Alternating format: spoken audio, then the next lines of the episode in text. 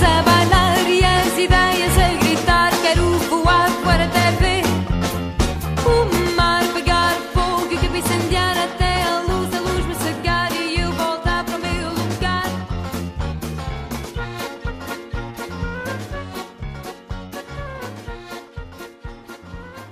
Alô, sim.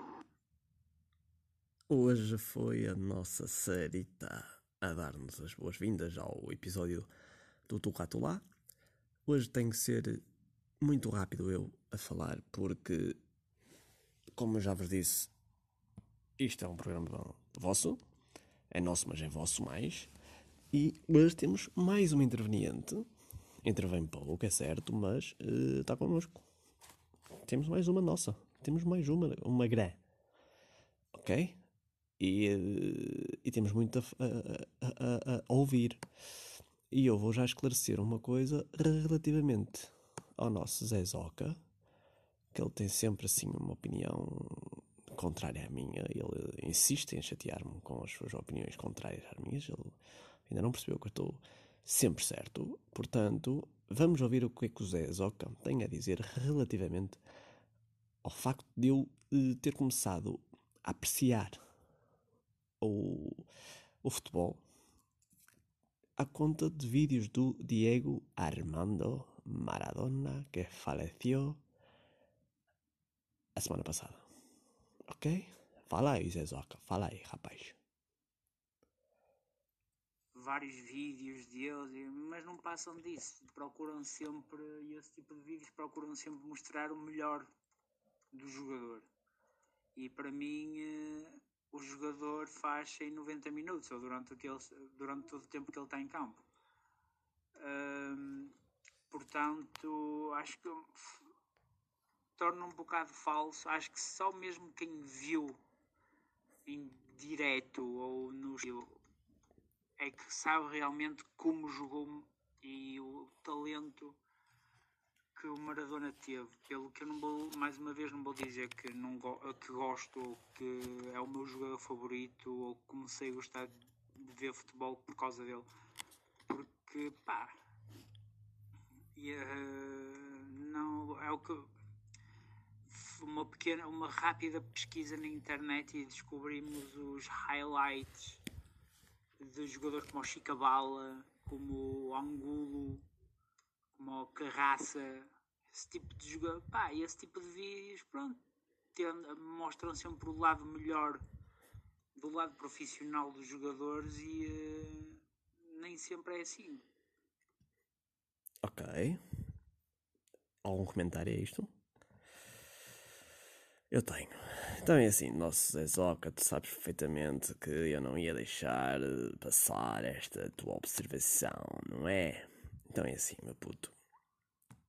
Eh, ponto número um. Eu não sei se disse que o Diego Armando era o meu jogador favorito. Não devo ter dito. Mas se disse, eh, não é.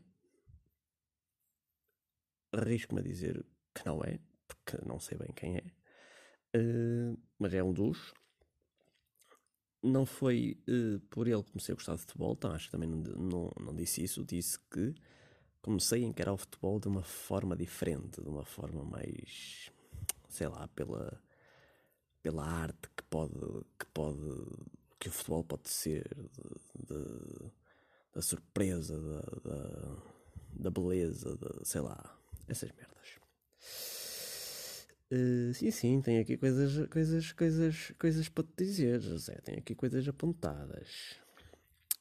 Se calhar, essa tua forma de ver tem muito a ver com a nossa discordância, ou as nossas formas de ver tudo isto tem muito a ver com as discordâncias, a discordância que nós temos e que muita gente tem entre Messi e Ronaldo.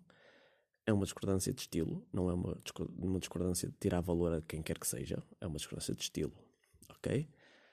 Eh, eu prefiro o estilo do Messi e já imagina Messi e Maradona. Maradona tinha muito, como disse o nosso JJ, que é todo de nós, ele é de todo nós, todo, todo nós, ele é de todos nós. Como disse o nosso JJ, nota-se que Messi não tem a paixão que tinha o eh, Maradona. E essa paixão, se calhar, já tem o Ronaldo. Concordo com, com o JJ nesse sentido. Uh, e se quiseres, olha, até te posso dizer: o Messi pode ter a arte do Maradona e o Ronaldo tem um bocadinho da paixão que ele tinha. Ok? E uh, relativamente aos. Uh,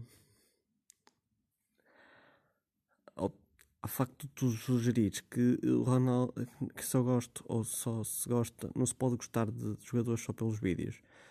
Primeiro, nem vou no meu comentário a comparação ou tentativa de comparação ou desprezo do Diego Armando comparando com o uh, né? ou o Carrasco ou o Ângulo, que nem sequer me lembrava da existência dessa pessoa. Não vou, porque não faz sentido, né? Mas não estamos a falar de Eusébios nem de, nem de Pelés, quer dizer, há registros desses dois monstros que também dizem, e, são, e só os considero monstros porque toda a gente né? e as estatísticas também falam por si, ou por eles. Hum, mas quer dizer, há muito mais comentários, há muito mais, muito mais uh, provas e uh, imagens da influência do Maradona e da, da, da, sua, da sua genialidade, ok? Aliás, uh, aquilo que ele fez em Nápoles, como tu bem disseste, é uh, absurdo, é estupendo. Uh, e relativamente ao facto dos vídeos mostrarem o, os, o melhor lado dos jogadores, acho que o Maradona foi o primeiro profissional de futebol que teve, uh, pode ter as duas coisas. Tu tanto encontras as coisas maravilhosas de Maradona como encontras as coisas monstruosas de Maradona, ok? E ele terá sido também, e a imagem que toda, que toda a gente não, que muita gente tem dele, pode ter sido influenciada pelo sucesso, pelo, por, ter tido uma, por ter sido uma vítima do seu próprio sucesso. E relativamente à mão de Deus, uh, é sempre um momento recordado, mas eu sugiro ao meu querido José para uh, fazer uma pequena pesquisa e percebe que, que, foi, que Maradona foi crucificado na altura pela mão de Deus, mas claro que uh, um homem não vai ser sempre torturado ou condenado em praça pública, julgado por um erro que acabou por não, por não, por não ser, não é? O erro não foi dele, foi do árbitro. Ele tentou e conseguiu. E, mas também é isso que o caracteriza, a paixão pela vitória, pela, pela, pela malandragem, aquela paixão, não é paixão, é a sua forma de, de malandro. Mas pronto, são gostos e todos são respeitáveis, não é? O nosso Sezoc fala também do, uh, do Mister. Eu ia dizer Mister. Não, eu tinha aqui um segmento da mão de Dio que eu vou passar a colocar porque o Zezoc relativamente à mão de Dio diz isso. Vamos a ver aqui, já sabem que isto é tudo muito arcaico comigo. Uh, há muitas mãos de Deus por aí há, e que são, uh, e se forem validadas é o fim do mundo e uh, escondem, a, escondem a verdade do jogo. Mas, opa, mas pronto, são. No meu pensamento, eu acredito que foi o Maradona, pronto. Tem aquele seu lado de desculpa. Eh, hum, tornou-se um símbolo do Maradona, tornou-se uma, uma, uma, uma, imagem do Maradona, mas ele na altura foi muito crucificado. E sem mais demoras, vamos passar para o bocadito de, de, de Oliveira, de António, de Vitor Oliveira, desculpem, eh, que foi uma morte que o Zé nos vai uh, sobre a qual o Zé nos vai falar, ok? Mas o que me realmente chocou, porque pronto, é da, uh, enquadrava-se na nossa realidade, que Vitor Oliveira, tipo, isso sim, isso. Uma pessoa já conseguiu acompanhar a carreira dele e é uma carreira que. Tirando uma, um, um José Mourinho que fez o que fez com o Futebol com o Porto, com o Chelsea, com o Inter. Tem o Fernando Santos, que fez o que fez com a nossa seleção. Pá, muito, muito, muito, muito, muito pouco treinador aí consegue chegar aos calcanhares de um Vitor Oliveira. Uh, sim, e há, e há, uh, há um pensamento que eu tenho relativamente a isto, que agora, na altura, uh, na semana passada, parece, parece que foi há, há dois anos, que me vinha à cabeça que era, não há ninguém nenhum português ou portuguesa que não goste de futebol, que não, que não conheça Vitor Oliveira, que não admire o seu trabalho. E, e, e é mais nesse sentido que, que, que nós ficamos tão, tão surpreendidos e, e, tocados. E a Sarita, já cá faltava a Sarita, que foi quem nos deu as boas-vindas hoje, fez uma seguinte pequeníssima reflexão sobre que vai ter uma continuação mais à frente sobre isto que nós falamos até aqui. Quando desaparecem pessoas que nós sabemos que são muito queridas, para muita gente há sempre ali um momento de reflexão, de questionamento, de, de introspecção, digamos assim. Pois é. E, e, é neste sentido que uh, eu tive que falar, ou me apeteceu falar, na semana passada sobre estes dois senhores do futebol. E vamos passar para coisas mais vivas. Oi? O que foi isto? Oi? Já, yeah, disse isto. E que Está-se bem. Uh, a Sara concordou com o José relativamente a isto. Obviamente concordo também com uh, a questão do confinamento obrigatório ao fim de semana das questões levantadas pelo Zé, obviamente que fazem sentido, não é? Eu dei a minha perspectiva mais emocional, como tu dizes, mais do aproveitarmos o tempo. Fica aqui o esclarecimento da Sarita, eh, que obviamente que não era, nem sequer era preciso, porque toda a gente concorda com o Zé, né? Obviamente que, que era uma, uma perspectiva bonita. Na minha opinião, continua a ser uma, uma, uma questão de hábito Uh, ou seria uma questão de hábito, mas uh, concordamos em absoluto com o Zé relativamente a isto, porque há, há, há, não há tradições, há, há ritmos de vida que já estão, já estão lançados e, e é muito difícil mudá-los agora. Agora, ou algum dia será. Será difícil mudar. Relativamente, estamos a falar ainda sobre o. Uh, respostas que houve e o encontro que uh, quem respondeu a semana passada, a Sara e o Zé, fizeram um encontro das respostas deles, ok?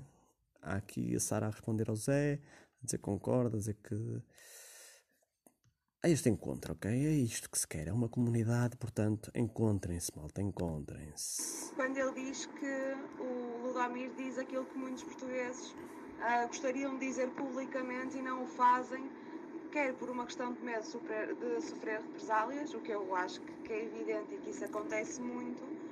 Pois é, relativamente ao Lubomir, eu já tenho pouco a dizer porque. Pá, não sei, aquela. aquela. aquela greve de fome. Hum, percebem?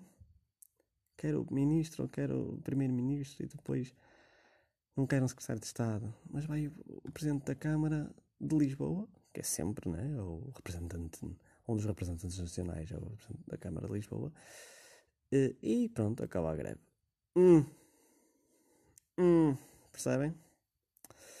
Relativamente ao aproveitamento político que sugeri, no, e que a Sara também tinha sugerido no, no, no episódio do Catolá da semana passada, eu referi o, o aproveitamento político, podemos encará-lo assim, do PCP, relativamente aos, à classe trabalhadora. E aqui está a Sara a dar-me uma resposta. Tu falaste do PCP e bem, é verdade que em qualquer manifestação de qualquer, eh, de qualquer grupo de trabalho, seja professores, sejam enfermeiros, sejam uh, membros da restauração, é verdade que em qualquer luta de trabalhadores o PCP marca sempre presença mas isso também tem muito a ver com o próprio ideal político do PCP. Essa sempre foi a grande bandeira deles, não é? É verdade. É verdade, sim, senhor. Uh, mas isso não impede que se possa encarar assim, como um aproveitamento uh, que se calhar já dura. Não é? Não estou a dizer que eu é, mas que acaba sempre por, por surgir uh, essa, essa opinião, não é? Ou essa perspectiva.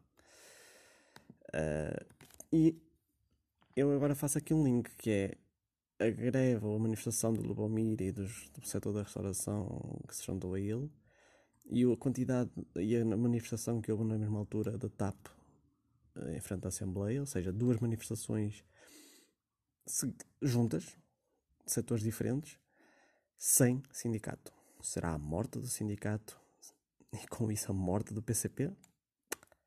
Não sei, ninguém lo sabe.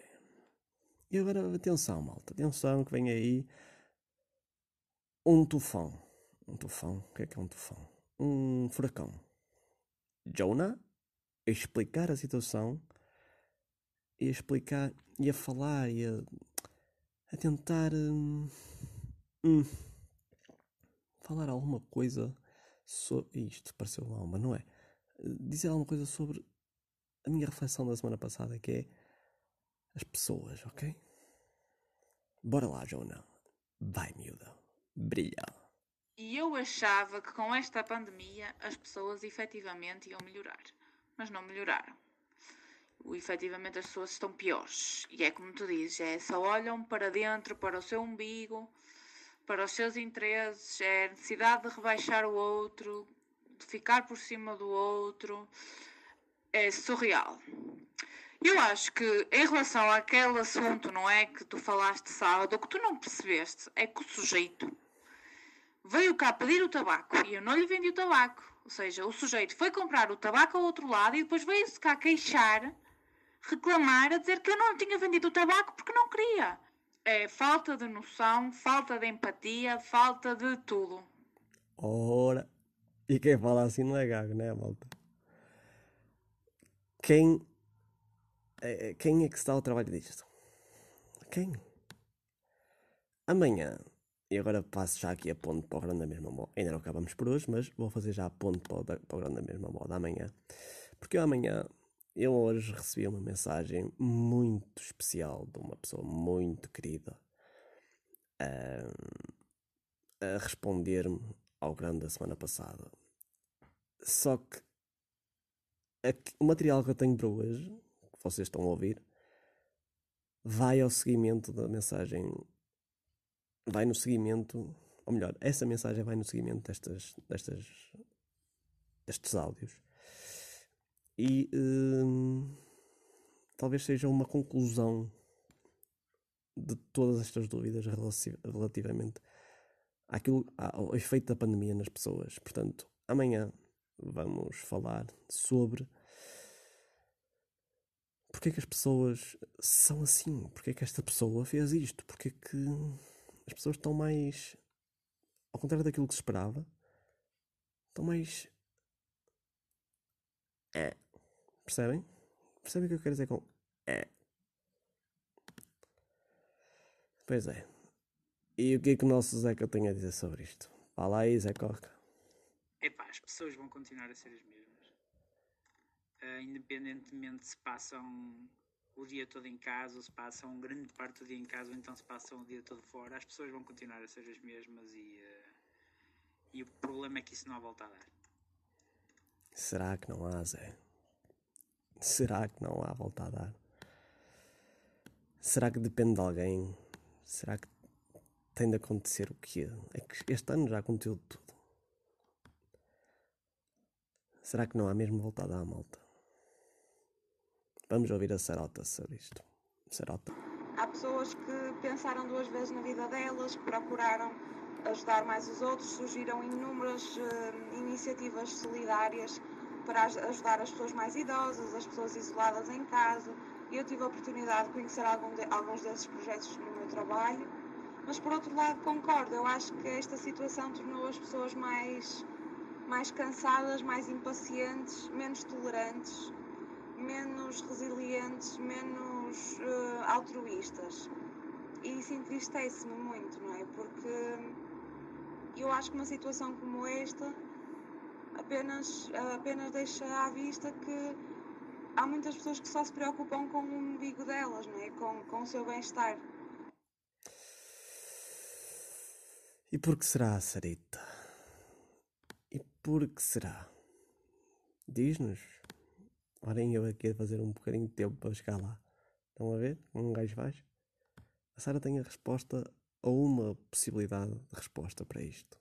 Fala aí, Sarita. As pessoas utilizam as redes sociais como, como uma, uma espécie de saco de boxe em que dizem tudo aquilo que lhes vem à cabeça, ahm, incitam ao ódio, são más, são exageradas e tudo, na minha opinião, também muito motivado pela, pela ignorância. Eu acho que há muita ignorância e acho que uma situação como esta Uh, deixa muito isso visível, porque quando tu olhas para o bem e para o mal, o, o mal é sempre inevitavelmente muito mais carregado e muito mais evidenciado. Porque eu acho que de facto esta pandemia trouxe para algumas pessoas algumas coisas positivas. Yeah. E o que, o que me deixa mais. Não diria preocupado, porque. Porque ainda não estamos nesse ponto, não é? Mas o que me deixa mais triste é ouvir um. Um rapaz deste calibre dizer o que se segue sobre eh, uma reflexão que eu tive também no episódio passado sobre a minha perspectiva para 2021. E acho que esta seguinte reflexão tem muito a ver com tudo isto que se falou anteriormente, tirando aquela parte do futebol. ou- acho que está tudo interligado, mas caguem na qualidade do Maradona. Tem tudo a ver com com as pessoas, com a humanidade, ok? Ouçam o Zé Zoca e o quão profundamente é entediante e... Não é entediante, entediante é outra coisa. O quão profundamente é... É, é triste eh, perceber que o Zé diz isto quando devia dizer ou quando merecia e devia isto tem tudo para eh, dizer o contrário disto 2020 e 2021. E... Bah, sou muito sincero. Eu não estou com grandes expectativas para 2021. Porque também não estava com muitas expectativas para 2020. E mesmo assim, como uma pessoa conseguiu, estar, conseguiu ir até ao fundo do poço e, eh, e ter que viver por lá. mas há uma forma de nós continuarmos a viver ok? Há sempre uma forma de nós sairmos do poço. Sempre. E quando quando a, a forma só essa forma só depende de nós nós só temos uma coisa a fazer. Olhem eu dou-vos o meu exemplo e continuo sempre a dizer que não sou exemplo para ninguém. Quando fiquei desempregado pensei o que é que eu vou fazer agora? Com a pandemia com o e-mail sabem que mais? Grão da mesma mão inventem sejam sejam vocês e hum, não se deixem ficar no poço. Se a expectativa ou se a perspectiva ou se vocês não veem a fundo a luz lá ao fundo olham para cima e não veem nada só está escuro e o poço seja lá como estiver a água com ou sem água hum, arranjem uma maneira de sair do fundo do poço. Não fiquem à espera ok? Não fiquem à espera que vos tirem do poço. Saiam.